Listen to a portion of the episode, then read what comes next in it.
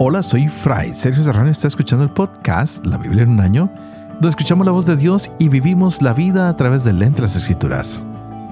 El podcast de la Biblia es presentado por Ascension. Usando la cronología de la Biblia de Great Adventure, leeremos desde Génesis hasta Apocalipsis, descubriendo cómo se desarrolla la historia de salvación y cómo encajamos en esa historia hoy. ¡Wow! ¡Qué historia la que hemos tenido estos días! Filemón ayer nos mostraba esa carta tan hermosa que Pablo le escribe. Y lo estoy diciendo de manera coloquial, como si él fuera el que nos la mostrara, pero es una linda manera de decir que alguien más nos puede mostrar la fraternidad que puede haber entre nosotros los cristianos. Estamos viendo todas estas perspectivas de los siete, de las distintas situaciones que han pasado en la historia de la salvación y que Juan nos lo va a explicar con todos estos signos, con todas estas imágenes. Vemos un ángel que ya trae el rollo sin sello. ¿Por qué? Porque el cordero lo pudo abrir y a este pobre Juan le tocó comerse un librito y le sabía miel. Pero también era amargo. Es así como él tiene que salir a anunciar que el reino de Dios pues ya está muy cerca. Qué interesante. Juan está viendo el templo, está viendo los mártires y hay cosas que nos recuerdan mucho el Antiguo Testamento. Hay personas que vienen a pisotear el atrio del templo. Algunos llegarían a pensar que esto es lo que pasó con las destrucciones del templo, que los leímos ya y que se dieron después de los hechos de los apóstoles también. Pero lo interesante es que recordemos que siempre se nos ha hablado de un nuevo templo a través de los profetas, de cómo nosotros los que seguimos a Jesús, puede ser que todo el mundo nos persiga, que incluso parezcamos que estamos perdiendo, que nos están derrotando, pero que hay algo más que nos está esperando, un nuevo templo o tal vez una nueva ciudad. Vimos a dos hombres que se aparecieron y que los identifica Juan como personas que van a profetizar y los identifica con, cosas que están dentro del templo, como los candelabros. Bueno, ¿quiénes son estos hombres? Pues no sabemos, seguramente son los profetas que van a anunciar que hay que volver nuestro corazón hacia Dios. Pero estos pobres hombres son devorados, los mata y Dios a estos dos hombres les devuelve la vida. ¡Wow! ¡Qué interesante! nos damos cuenta de que muchos que van a entregar su vida por Dios pueden ser resucitados y gracias a estos testimonios otros van a creer. Qué interesante. Un Dios que nos ha hablado con sellos, con trompetas, con símbolos. Pero hay algo que valió la pena descubrir en todo esto. Un cordero que muere por todos nosotros. Es ahí donde debemos poner nuestros ojos. En ese cordero que tiene un ejército. Y tal vez ese ejército somos tú y yo que podemos ser como ese cordero. No peleando, no discutiendo, sino muriendo por el cordero y por el reino de Dios, mostrándole a todos los hombres y mujeres que la respuesta es el arrepentimiento de seguir adelante. Así que abrámonos porque hoy la carta a los hebreos tiene mucho que decirnos también. Estaremos con Apocalipsis 12 y 14, Hebreos del 1 al 4, y tendremos Proverbios, capítulo 31, versos 19 al 22. Este es el día 362. Empecemos. Apocalipsis capítulo 12. Un gran signo apareció en el cielo. Una mujer vestida de sol con la luna bajo sus pies y una corona de dos estrellas sobre su cabeza está encinta y grita con dolores del parto y con el tormento de dar a luz. Y apareció otro signo en el cielo, un gran dragón rojo, con siete cabezas y diez cuernos, y sobre sus cabezas siete diademas. Su cola arrastra la tercera parte de las estrellas del cielo y las precipitó sobre la tierra. El dragón se detuvo delante de la mujer que iba a dar a luz para devorar a su hijo en cuanto lo diera a luz. La mujer dio a luz un hijo varón el que ha de regir a todas las naciones con cetro de hierro, y su hijo fue arrebatado hasta Dios y hasta su trono. Y la mujer huyó al desierto donde tienen un lugar preparado por Dios para ser allí alimentada mil doscientos sesenta días. Entonces se entabló una batalla en el cielo. Miguel y sus ángeles combatieron con el dragón. También el dragón y sus ángeles combatieron, pero no prevalecieron y no hubo ya en el cielo lugar para ellos. Y fue arrojado el gran dragón, la serpiente antigua, el llamado diablo y Satanás, el seductor del mundo entero, fue arrojado a la tierra y sus ángeles fueron arrojados con él. Oí entonces una fuerte voz que decía en el cielo, Ahora ya ha llegado la salvación, el poder y el reinado de nuestro Dios y la potestad de su Cristo, porque ha sido arrojado el acusador de nuestros hermanos, el que los acusaba día y noche delante de nuestro Dios. Ellos lo vencieron gracias a la sangre del cordero y a la palabra de testimonio que dieron, porque despreciaron su vida ante la muerte. Por eso, regocíjense cielos y los que en ellos habitan. Ay de la tierra y del mar, porque el diablo ha bajado a ustedes con gran furor, sabiendo que le queda poco tiempo. Cuando dragón vio que había sido arrojado a la tierra, persiguió a la mujer que había dado a luz al hijo Aarón. Pero se le dieron a la mujer las dos alas del águila grande para volar al desierto. A su lugar lejos del dragón, donde tiene que ser alimentada un tiempo y tiempos y medio tiempo. Entonces el dragón vomitó de sus fauces como un río de agua detrás de la mujer para arrastrarla con su corriente. Pero la tierra vino en auxilio de la mujer. Abrió la tierra su boca y tragó el río vomitado de las fauces del dragón. Entonces, enfurecido contra la mujer, se fue a hacer la guerra al resto de sus hijos, los que guardan los mandamientos de Dios y mantienen el testimonio de Jesús. Yo estaba en pie sobre la arena del mar. Y vi surgir del mar una bestia que tenía diez cuernos y siete cabezas, y en sus cuernos diez diademas, y en sus cabezas títulos blasfemos. La bestia que vi se parecía a un leopardo, con las patas como de oso y las fauces como fauces de león. Y el dragón le dio su poder y su trono y gran poderío. Una de sus cabezas parecía herida de muerte, pero su llaga mortal se le curó. Entonces la tierra entera siguió maravillada a la bestia, y se postraron ante el dragón porque había dado el poderío a la bestia, y se postraron ante la bestia diciendo, ¿quién como la bestia? ¿Y quién puede luchar contra ella? Le fue dada una boca que profería grandezas y blasfemias, y se le dio poder de actuar durante cuarenta y dos meses. Y ella abrió su boca para blasfemar contra Dios, para blasfemar de su nombre y de su morada, y de los que habitan en el cielo. Se le concedió hacer la guerra a los santos y vencerlos. Se le concedió poderío sobre toda raza, pueblo, lengua y nación, y la adorarán todos los habitantes de la tierra, cuyo nombre no está inscrito desde la creación del mundo en el libro La vida del Cordero degollado. El que tenga oídos, oiga. El que a la cárcel, a la cárcel ha de ir. El que ha de morir a espada, a espada ha de morir. Aquí se requiere la paciencia y la fe de los santos. Vi luego otra bestia que surgía de la tierra y tenía dos cuernos como de cordero, pero hablaba como una serpiente. Ejerce todo el poderío de la primera bestia en servicio de esta, haciendo que la tierra y sus habitantes adoren a la primera bestia cuya herida mortal había sido curada.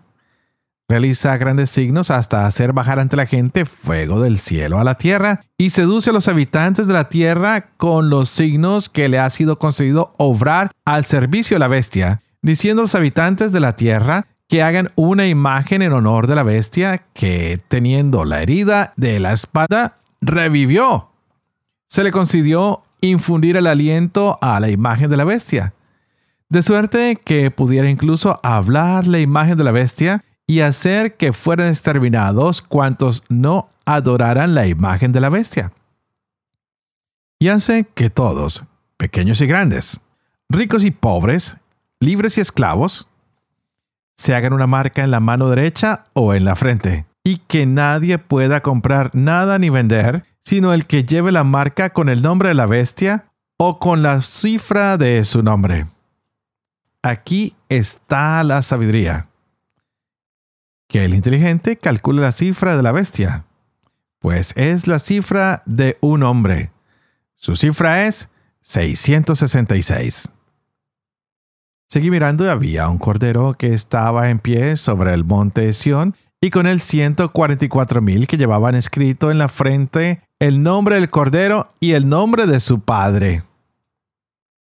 Y oí un ruido que venía del cielo, como el ruido de grandes aguas o el fragor de un gran trueno.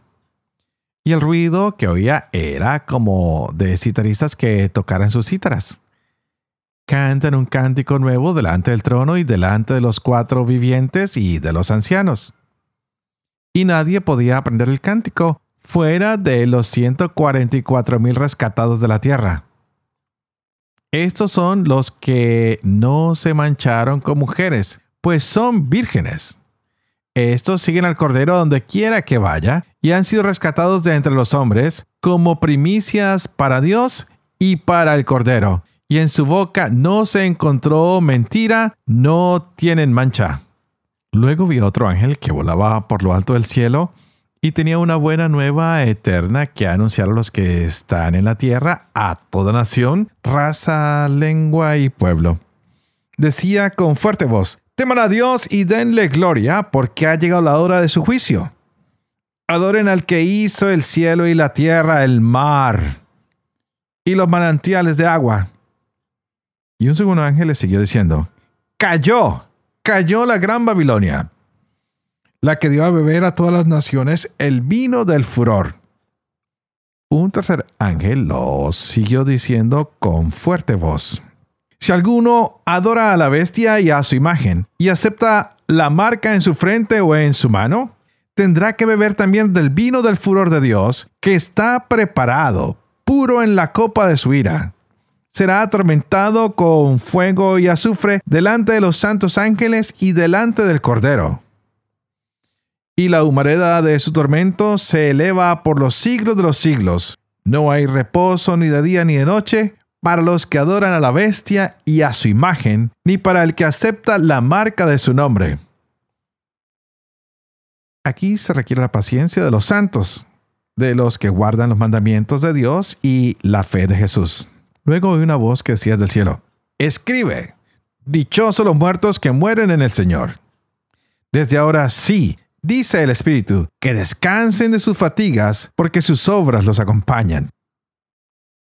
Y seguí viendo, había una nube blanca y sobre la nube sentado uno como hijo de hombre, que llevaba en la cabeza una corona de oro y en la mano una hoz afilada.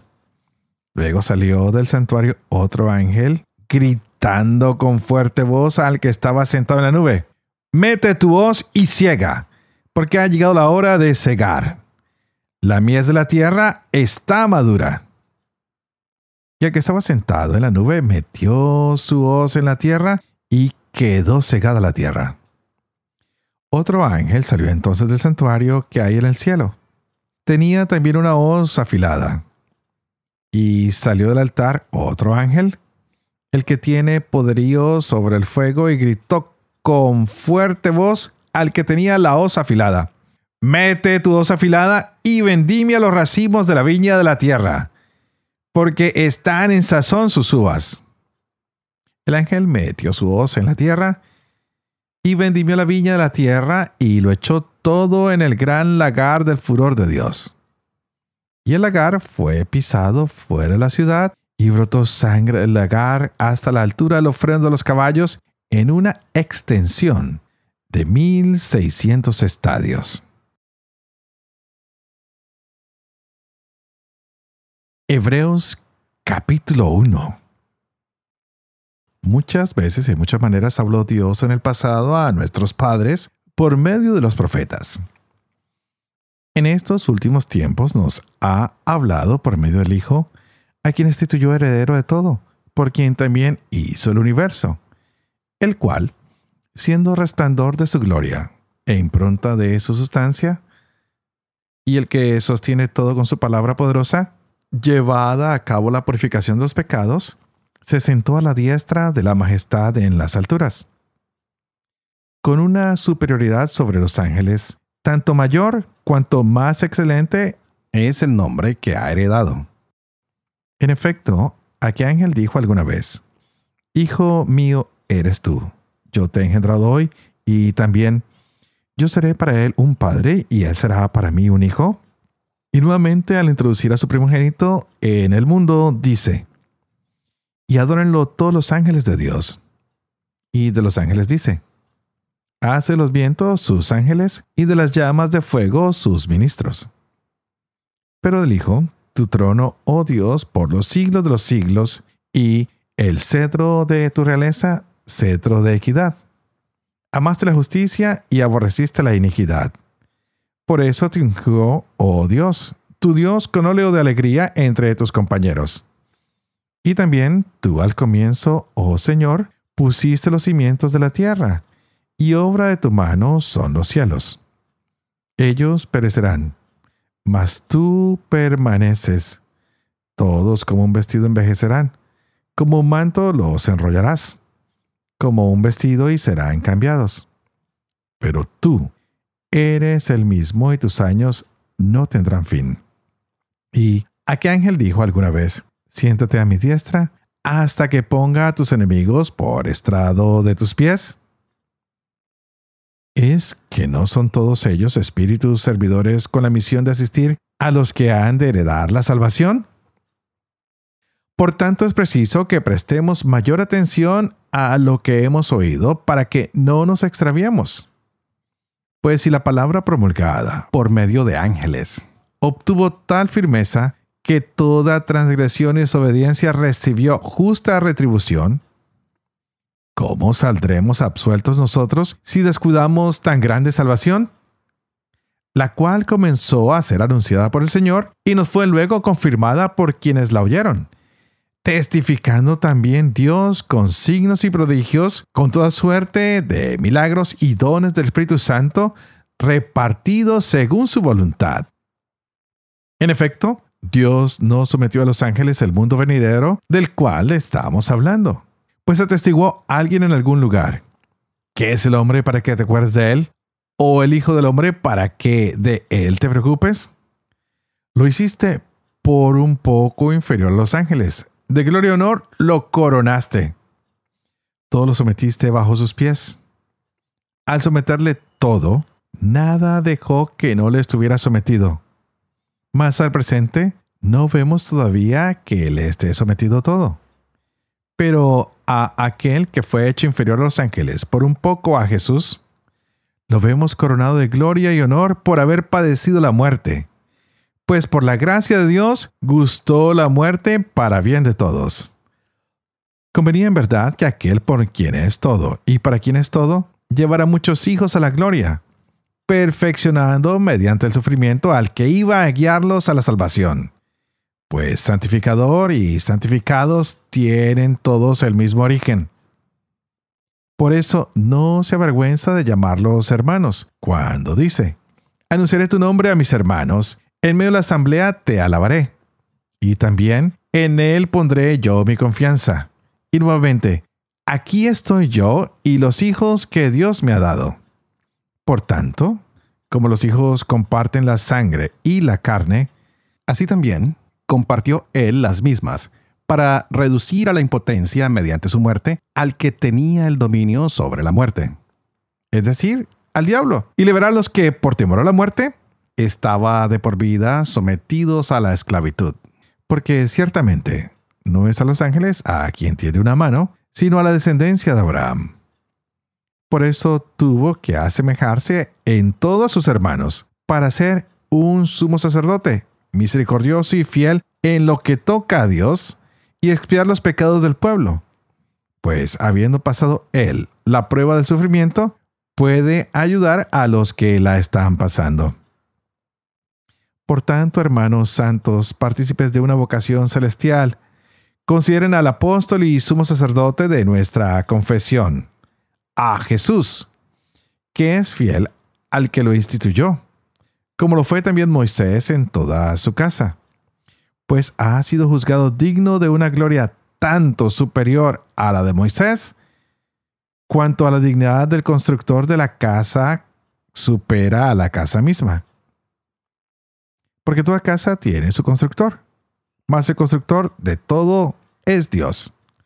Ciertamente, Moisés fue fiel en toda su casa como servidor para atestiguar cuanto había de anunciarse, pero Cristo lo fue como hijo, al frente de su propia casa, que somos nosotros, si es que mantenemos la confianza y nos gloriamos en la esperanza. Por eso, como dice el Espíritu Santo, si hoy escuchan su voz, no endurezcan sus corazones como cuando lo irritaron. El día de la prueba en el desierto cuando sus padres me pusieron a prueba y me tentaron, después de haber visto mis obras durante 40 años. Por eso me irrité contra aquella generación y dije, siempre andan extraviados sus corazones, no reconocen mis caminos. Por eso juré con ira, no entrarán en mi descanso.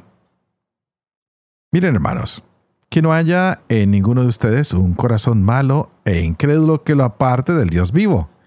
Antes bien, exhórtense unos a otros cada día mientras suene este hoy, para que ninguno de ustedes se endurezca seducido por el pecado. Somos en verdad compañeros de Cristo, a condición de que mantengamos firme hasta el fin la posición del comienzo. Al decir, si hoy escuchan su voz, no endurezcan sus corazones como cuando lo irritaron. ¿Quiénes son los que después de haberle oído lo irritaron? ¿Es que no fueron todos los que salieron de Egipto guiados por Moisés? ¿Y contra quiénes se indignó durante 40 años? ¿No fue acaso contra los que pecaron, cuyos cadáveres cayeron en el desierto? ¿Y a quiénes juró que no entrarían en su descanso sino a los que no creyeron? Así vemos que no pudieron entrar a causa de su incredulidad. Temamos, pues, no sea que, permaneciendo aún en vigor la promesa de entrar en su descanso, alguno de ustedes resulte que llegue rezagado. También nosotros hemos recibido la buena nueva, lo mismo que ellos. Pero la palabra que oyeron no les aprovechó, pues no se compenetraron con la fe de los que la escucharon. De hecho, hemos entrado en el descanso, los que hemos creído según está dicho. Por eso juré con ira, no entrará en mi descanso.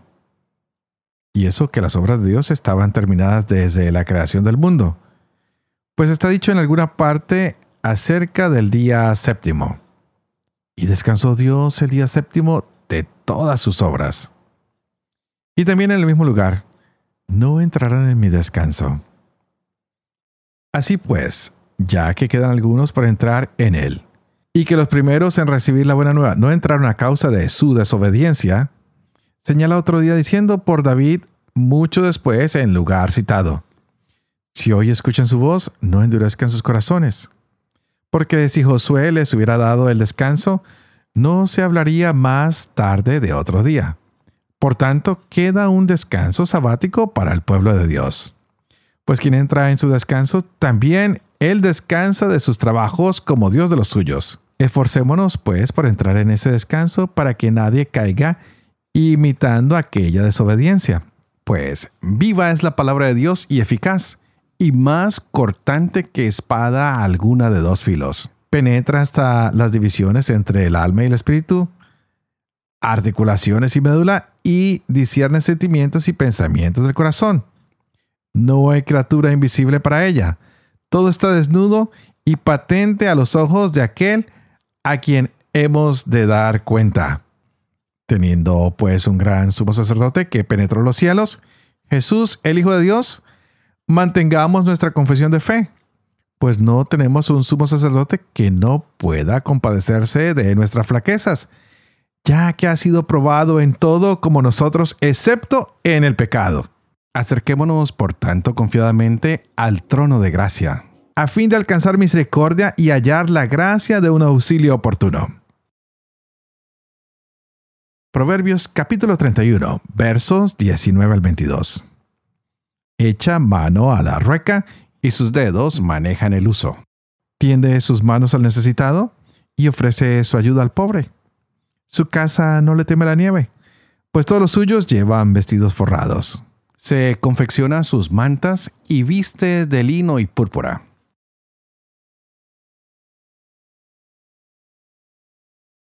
Padre de amor y misericordia, tú que haces elocuente la lengua de los niños, educa también la mía e infunde en mis labios la gracia de tu bendición.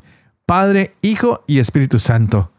Y a ti te pido para que juntos le digamos hoy al Espíritu Santo que abra nuestra mente y nuestro corazón y nos permita gozarnos de esta palabra que el Señor nos ha regalado tan hermosa. Hemos tenido esta carta a los hebreos. Hemos seguido con el libro del Apocalipsis y definitivamente se nos descubre que este que nos han dicho que es Jesús de Nazaret era el que debía llegar.